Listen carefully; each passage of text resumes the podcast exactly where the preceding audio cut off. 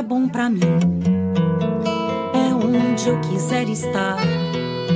A estrela ainda brilha, ela é quem vai me guiar. Ser guerreira é minha sina, batalhando pra vencer. Tenho voz pra ser ouvida, tenho sonhos pra viver. Não vão mais conseguir me anular, me calar. Ninguém vai me impedir de cantar e lutar. Seja em casa, no campo, na rua ou na praça. Chega de mordaça, agora eu vou falar. Porque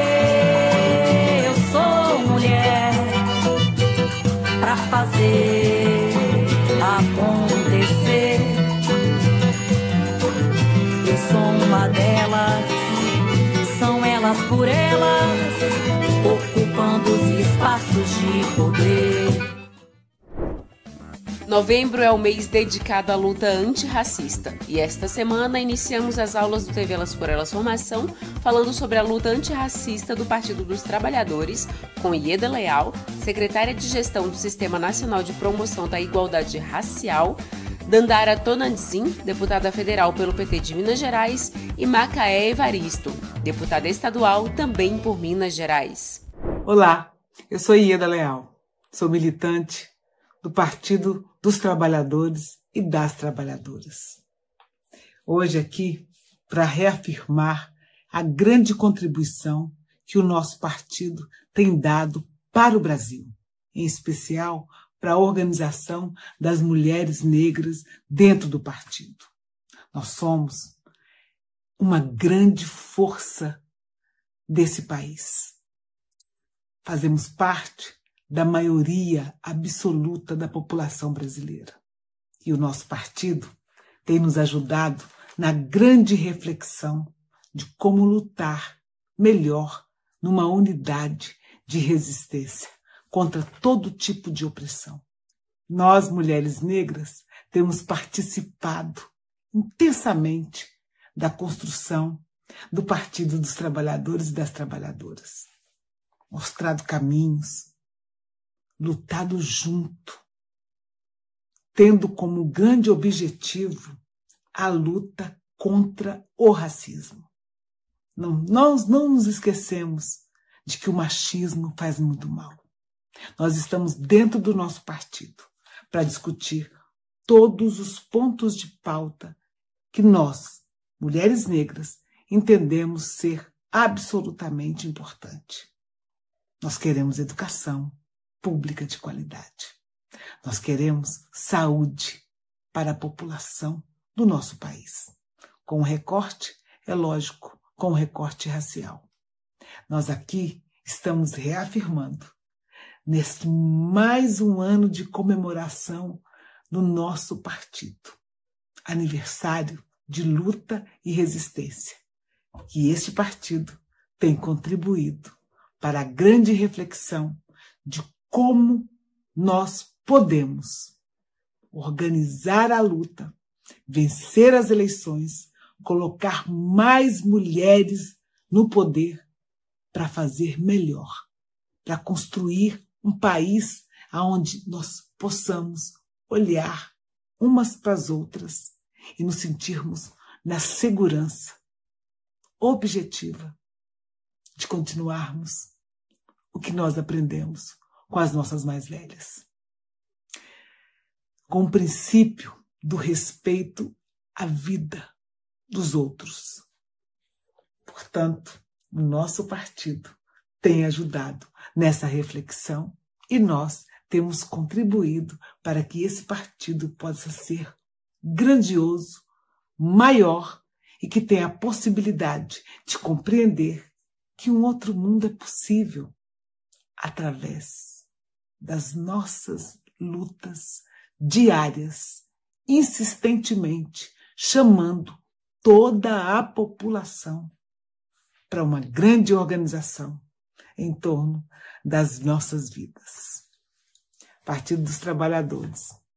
É um orgulho pertencer a esse partido e saber que nós podemos, juntas, irmos mais longe e com muita certeza ocupar os nossos espaços.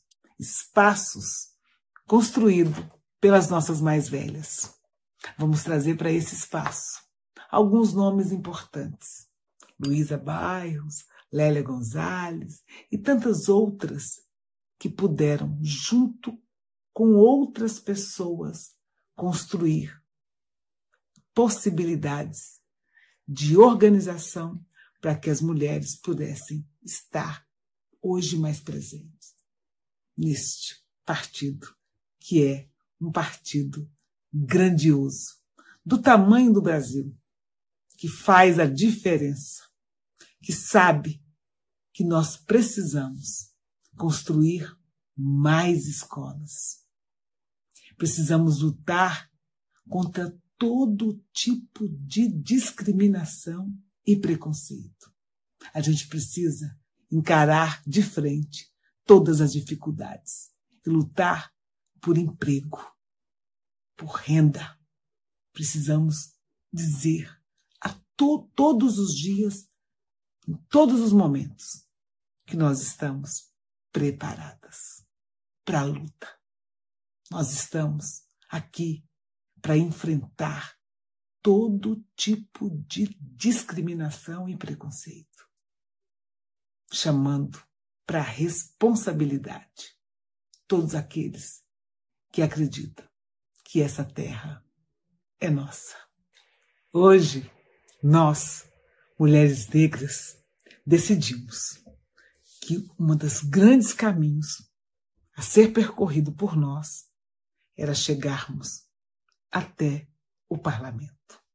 Muitas de nós chegamos. Essa é uma agenda estabelecida em vários encontros que nós, mulheres negras, promovemos ao longo desses últimos anos. É certo que nesses últimos anos de governo golpista, nós tivemos grandes retrocessos, mas nós seguimos enfrentando o racismo para mudar as relações raciais no Brasil. Então, a grande tarefa de nós, mulheres negras, traçada nos nossos últimos encontros, é que nós deveríamos assumir candidaturas negras para que pudéssemos oferecer ao Brasil a grande possibilidade de compreender que mulheres negras pudessem também estarem presentes no parlamento. Hoje isso é uma realidade. Logicamente que nós nos somamos a grandes outras lutas importantes para o Brasil. A defesa do meio ambiente, contra todo tipo de violência, educação, saúde, transporte, moradia, eu já disse aqui, emprego e reafirmo. A nossa participação na comunicação, a nossa participação nos espaços aonde são determinados é, programas importantes em defesa da cidade e dos seres humanos. Então, câmaras municipais, assembleias legislativas, Congresso Nacional, Senado, governo dos estados e até mesmo a presidência da República. Este sim será uma das grandes tarefas nossas, estarmos também presentes no parlamento. Nós temos hoje grandes exemplos de mulheres que chegaram nesse espaço. E nós Fizemos essa nossa grande articulação dentro dos nossos partidos. Vamos continuar. Ainda precisamos continuar ocupando os nossos espaços legítimos.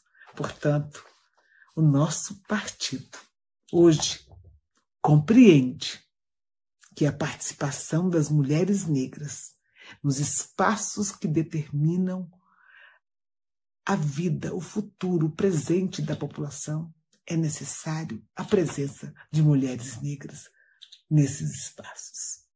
A política hoje é um ponto importante para essa reflexão. Acolhimento, visibilidade, oportunidade. E nós, mulheres negras, seguindo o exemplo de Lélia, estamos nos organizando para ocupar esse espaço. Viva o Partido das Trabalhadoras e dos Trabalhadores, que tem observado a grandeza da participação das mulheres negras em todos os espaços. Nós precisamos continuar reagindo à violência racial, porque só assim nós teremos um país livre do racismo. Vida longa a todos os movimentos que apoiam a luta antirracista do nosso país. Parabéns, Partido das Trabalhadoras e dos Trabalhadores. Nós estamos aqui. Nós queremos o nosso país para todos, todas e todes. Viva o povo brasileiro. Viva a população negra desse país. Viva esse partido que pulsa nas nossas veias e que faz com que os nossos corações fiquem mais atentos e mais fortes. Nós estamos aqui. Olá, mulheres de luta. Eu me chamo Dandara, sou professora, moradora de periferia, uma jovem mulher negra que aprendeu desde muito cedo que para nós desistir nunca foi uma opção, coragem é uma necessidade. Eu cresci participando dos movimentos sociais, me engajei mesmo no movimento estudantil e fui percebendo que a mudança que a gente tanto queria deveria começar em nós. Em 2020, eu aceitei o desafio de ser candidata a vereadora em Uberlândia. Construímos muitas lutas e o resultado foi uma vitória política e também eleitoral. Eu fui vereadora mais votada da cidade, com 5.237 votos. É nesse espírito de ocupar os espaços e fazer resistência que eu presidi duas comissões importantes na Câmara Municipal: a Comissão de Igualdade Racial e a Comissão de Participação Popular. Conseguimos aprovar de leis muito importantes, como, por exemplo, ter ciclos de formação continuada sobre a Lei 10.639 para professores, a Semana do Hip Hop. Conquistamos a dignidade menstrual, a distribuição de absorventes nas escolas para pessoas em vulnerabilidade social. Nós também doamos mais de 15 toneladas de alimentos, incentivamos e impulsionamos as cozinhas solidárias, as cozinhas comunitárias durante a pandemia. Fizemos muitos debates e proposições importantes, como a renda básica emergencial municipal. A nossa atuação expandiu e eu aceitei de novo o desafio de ser candidata a deputada federal. Foi muito rico perceber que a realidade de Uberlândia era também a realidade de outros lugares, que as demandas que a gente tinha na minha cidade eram demandas muito semelhantes a outras regiões de Minas Gerais. Nós construímos uma campanha ousada, combativa, apresentando para as pessoas projeto, proposta, disputando corações e mentes. Assim, nós tivemos 86.034 votos, sendo a primeira mulher negra deputada federal pelo PT de Minas Gerais. Chegamos agora na Câmara Federal representando esse legado ancestral, das que vieram antes de nós e abriram muitos caminhos para que a gente pudesse estar aqui hoje. E nós queremos continuar ocupando os espaços para fortalecer mais mulheres na política. As mulheres do PT sempre foram vanguarda dos principais debates das mulheres e do feminismo no nosso país. Tanto as mulheres na política, no sindicato, na associação de moradores, as trabalhadoras domésticas, as professoras, em todas as áreas em que houve construção e organização das mulheres, as mulheres do PT sempre estiveram lá. Se nós temos hoje, por exemplo, a reserva de vagas para mulheres em espaços de direção partidária como algo obrigatório, é porque as mulheres do PT, mesmo antes desse debate circular, já faziam esse debate internamente na instância partidária. Se nós temos hoje, por exemplo, uma reserva de recursos de financiamento público de campanha para impulsionar as mulheres que se candidatam, é porque as mulheres do PT também protagonizaram essa luta. E no campo dos direitos sociais das mulheres, nós também fomos as principais responsáveis por liderar marchas, movimentos, organizações e coletivos. Eu fico muito feliz em olhar para trás e saber que os nossos passos vêm de longe, como já dizia Lélia Gonzalez, e que nós estamos agora dando continuidade a tantas lutas. Foram nos governos do PT que nós tivemos mulheres ministras, ministra da Igualdade Racial, Ministério das Mulheres, que nós tivemos mulheres ocupando as principais pastas do nosso governo. E é também nesse momento que nós vamos apontar para uma agenda de futuro, reconhecendo que o nosso legado é ancestral, que a nossa luta não começa e nem termina em nós, mas que a nossa agenda é muito urgente. Nesse governo Lula temos 11 mulheres ministras. É um marco histórico para o nosso país. E mulheres em todas as áreas e em grandes áreas, como por exemplo no Ministério da Saúde. É muito importante que as mulheres estejam na linha de frente desses ministérios estratégicos, porque isso é quem sente na pele as dificuldades do dia a dia, a falta que faz o parto humanizado, a violência contra a mulher no atendimento também no SUS, é que sabe as demandas que nós precisamos para construir uma agenda de fato conectada com os principais desejos e anseios. Nós também temos uma mulher indígena, ministra dos povos indígenas. Nós temos Aniele Franco, ministra da Igualdade Racial. E acho que a presença dessas mulheres que vivem e convivem cotidianamente com tantas realidades diferentes, vão contribuir para uma agenda de governo conectada com a realidade, conectada com os desafios do nosso tempo. O PT faz 43 anos e nós estamos construindo cada vez mais políticas de emancipação, promoção de direitos e igualdade do nosso povo. Não foi pouca coisa eleger a primeira mulher presidenta do nosso país. Nós sabemos o que significa isso para as mulheres, para impulsionar mais mulheres na política e em todos os espaços de poder. Eu tenho muito orgulho de estar em um partido que também é presidido por uma mulher. Isso faz muita diferença no dia a dia da organização partidária. E eu tenho certeza que o PT terá mais 43, mais 43, mais 43, porque nós estamos vivas e continuaremos ocupando todos os espaços de luta e de representação do nosso povo. No dia 8 de janeiro, quando invadiram o Congresso Nacional, o ambiente mais depedrado foi a liderança do PT. Em 15 dias, nós reconstruímos a liderança do PT. Em um mês de governo, Lula já mostrou a que veio. E vai ser assim a nossa agenda de reconstrução do nosso país, conectada com os desafios, andando juntos, de mãos dadas e com o coração pulsando sentimentos revolucionários. Olá, pessoal.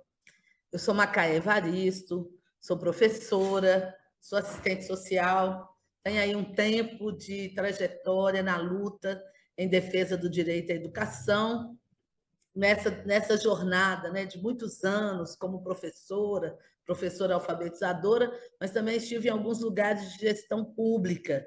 Eu fui secretária de Educação de Belo Horizonte, fui secretária de Educação do Estado de Minas Gerais e também fui secretária nacional no Ministério da Educação, na Secretaria de Educação Continuada, Alfabetização, Diversidade e Inclusão.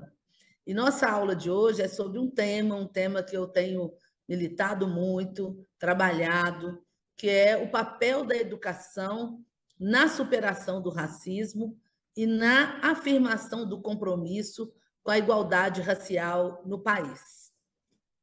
Nós estamos aí nessa aula também nos aproximando do dia 21 de março, que é um dia de luta contra a discriminação racial, também um dia em que a gente marca a luta contra a intolerância religiosa. E nós sabemos que a educação ela tem um papel fundamental, estratégico na construção de uma sociedade democrática, de uma sociedade inclusiva, de uma sociedade antirracista. E a educação ela é tão importante nessa estruturação que também, muitas vezes, ela vai ser a política muito combatida. Né? Se a gente pensar na própria história do nosso país, na, na luta contra a escravidão, no processo de desmonte da escravatura no país, nós sabemos que a população negra foi negado o acesso à educação, assim como foi negado o acesso à terra, o acesso a políticas de saúde. Mas a educação é, viveu, né? nós, nós passamos quase todo o século XX para conseguir colocar nos nossos marcos normativos essa ideia da educação como direito de todos, como direito público subjetivo, inicialmente o ensino fundamental, agora toda a educação básica. E nós sabemos que universalizar o acesso à educação básica e universalizar né, o acesso à educação superior ainda é desafiante. Se na educação básica hoje né, nós chegamos a alcançar 97, 98% de inclusão, nós sabemos que, por efeito do governo anterior e também da pandemia, nós diminuímos muito, e esse é um problema hoje no nosso país. Caiu o número de matrículas na educação básica. Então, quando a gente olha sob o ponto de vista do acesso, né, número de matrículas na educação infantil, no ensino fundamental, no ensino médio, nós sofremos aí um, um retrocesso muito grande. Na verdade, nós vivenciamos um desmonte né, da política do direito à educação, um desmonte da escola pública nos governos Temer e Bolsonaro. A primeira medida né, de ataque à educação, ainda no governo Temer, foi a aprovação da emenda constitucional 95 de 2016 que congelou investimentos para a educação por 20 anos. Nós vimos na sequência a aprovação da reforma do ensino médio, que a gente sabe que penaliza principalmente os estudantes pretos, pobres, favelados, porque é uma, é uma, é uma reforma que não leva em consideração a pluralidade de sujeitos e de situações que nós temos no nosso país.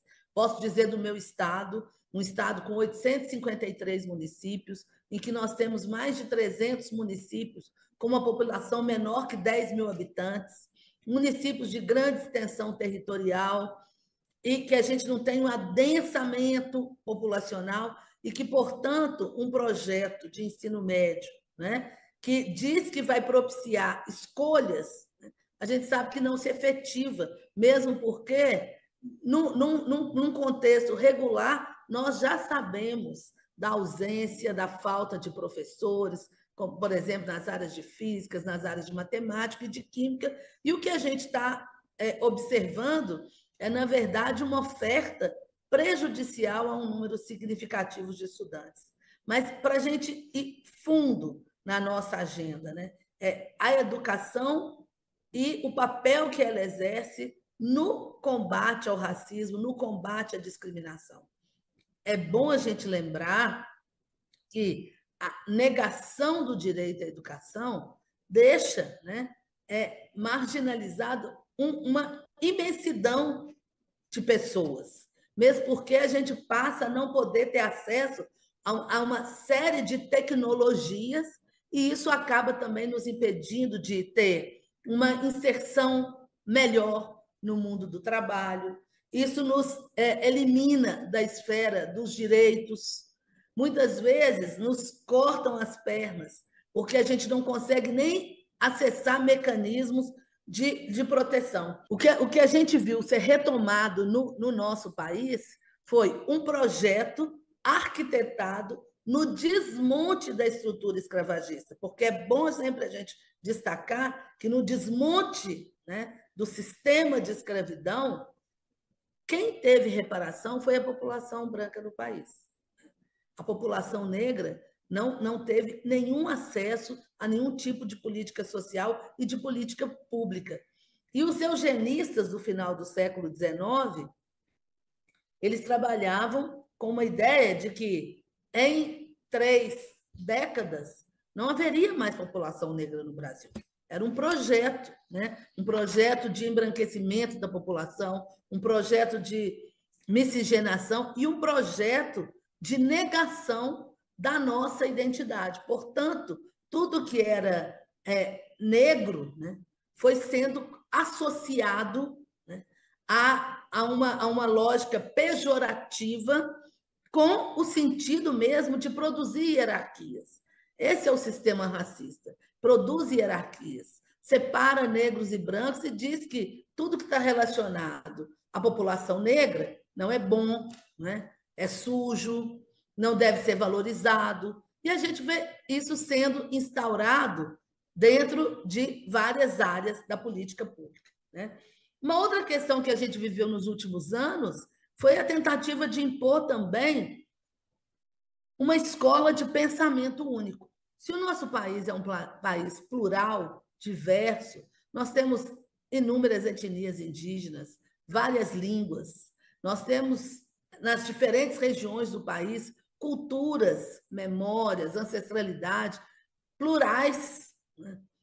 A tentativa de impor um pensamento único, na verdade, quer retomar a, aquela ideia plantada lá no, no, no pós-abolição. Né? Existe um pensamento que é o mais correto, que é o certo, existe uma única história, uma única lógica de ver a história. E é isso que a gente viu, uma tentativa muito forte de ser retomada no nosso país. Prova disso, o, o ataque, né? o ataque que foi feito à educação, à ciência e tecnologia, à cultura.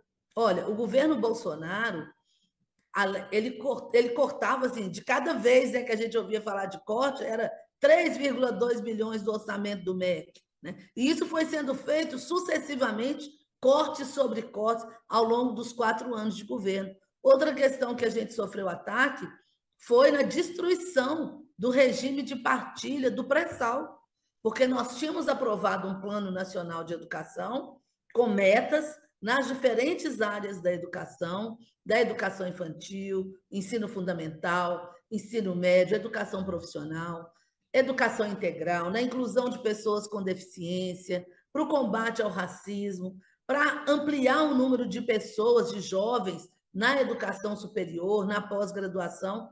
E a gente também trabalhou do ponto de vista orçamentário, que era a partir do regime de partilha do pré-sal. 75% para a educação, 25% para o fortalecimento do SUS. Isso também né, foi jogado no lixo, porque, na verdade, nós vivemos um processo de expropriação do país. Na verdade, a sanha de alguns setores, que eu imputo, setores que são herdeiros dos escravocratas do final do século XIX, que querem sim retomar uma visão de país hierárquica, é, capitalista, centrada no patrimonialismo institucional, em que todo o orçamento público é direcionado somente para os grandes interesses dos grandes proprietários da, da vamos dizer assim, do, do capital, um país patrimonialista, porque são os mesmos que sempre ocuparam vários lugares. Então, quando a gente está falando de uma luta antirracista, de uma educação antirracista, é muito importante, por exemplo, educar a sociedade brasileira para a presença de pessoas negras em diferentes espaços. Porque isso nós não aprendemos. Nós tivemos alijados da política, da educação, da vida econômica, social do país. E eu costumo dizer sempre que as pessoas ainda não nos compreendem em diferentes lugares na paisagem. Por exemplo, não nos percebem na paisagem do poder, não nos toleram na paisagem do poder. Então, muita luta, a gente tem ampliado a presença negra no parlamento, a presença de mulheres negras no parlamento, mas a gente sabe que nós estamos muito longe né, é, de estarmos nesses lugares na mesma proporção que nós estamos na sociedade brasileira. E aí eu queria destacar alguns pontos que foram muito atacados na política educacional. Eu falo disso porque, gente, não é possível a gente pensar numa emancipação social, política, econômica, se a gente não tiver garantido o direito à educação. A educação ela é transformadora. O Paulo Freire já dizia para a gente, olha, a educação sozinha ela não muda o mundo, mas a educação ela muda as pessoas. Apostar na educação é apostar na nossa capacidade de nos humanizarmos. Né? A educação é esse processo em que nós aprendemos, nós nos humanizamos, né? nós nos humanizamos na convivência. A escola pública é esse lugar, é essa instituição. O Anísio Teixeira dizia: as democracias, né, é, elas só sobrevivem se elas tiverem a escola pública, porque a escola pública é a máquina de produzir democracia. É o espaço do encontro, é o espaço da convivência, é o espaço da pluralidade de ideias, é o espaço de, de aprendermos sobre a memória, a ancestralidade de diferentes é, culturas. Então, a, a, a escola pública, o acesso à escola pública, é um mecanismo importantíssimo para que a gente possa é, nos inserirmos né, com uma melhor forma no mundo do trabalho, para a gente ter uma melhor qualidade de vida, para a gente ter saúde. Então, a gente precisa de uma escola pública democrática, laica, plural, porque é preciso termos espaço para conversar, para aprofundar nessas questões e cada vez mais a gente olhar cada um para o seu território, para a sua aldeia e pensar como é que esses sistemas eles vão sendo orquestrados no dia a dia da vida cotidiana e nós não podemos naturalizá-los. Precisamos falar sobre eles precisamos desnaturalizá-los para combatê-los, para destruí-los. espero que vocês tenham gostado dessa nossa conversa, dessa nossa aula. Espero poder encontrar em vocês em outro momento no Elas por Elas, cada vez mais fortalecendo a presença de mulheres na política. Nós podemos, podemos estar onde nós quisermos. Essa é a nossa luta. Um grande abraço para todos que estão nos acompanhando. Anote na sua agenda e compartilhe as aulas do TV Elas por Elas Formação com as suas companheiras. É de segunda a sexta-feira, sempre às 4 horas da tarde, aqui na TV PT. Reveja esta e outras aulas na playlist TV Elas por Elas Formação, no canal da TV PT no YouTube ou em formato de podcast no Spotify.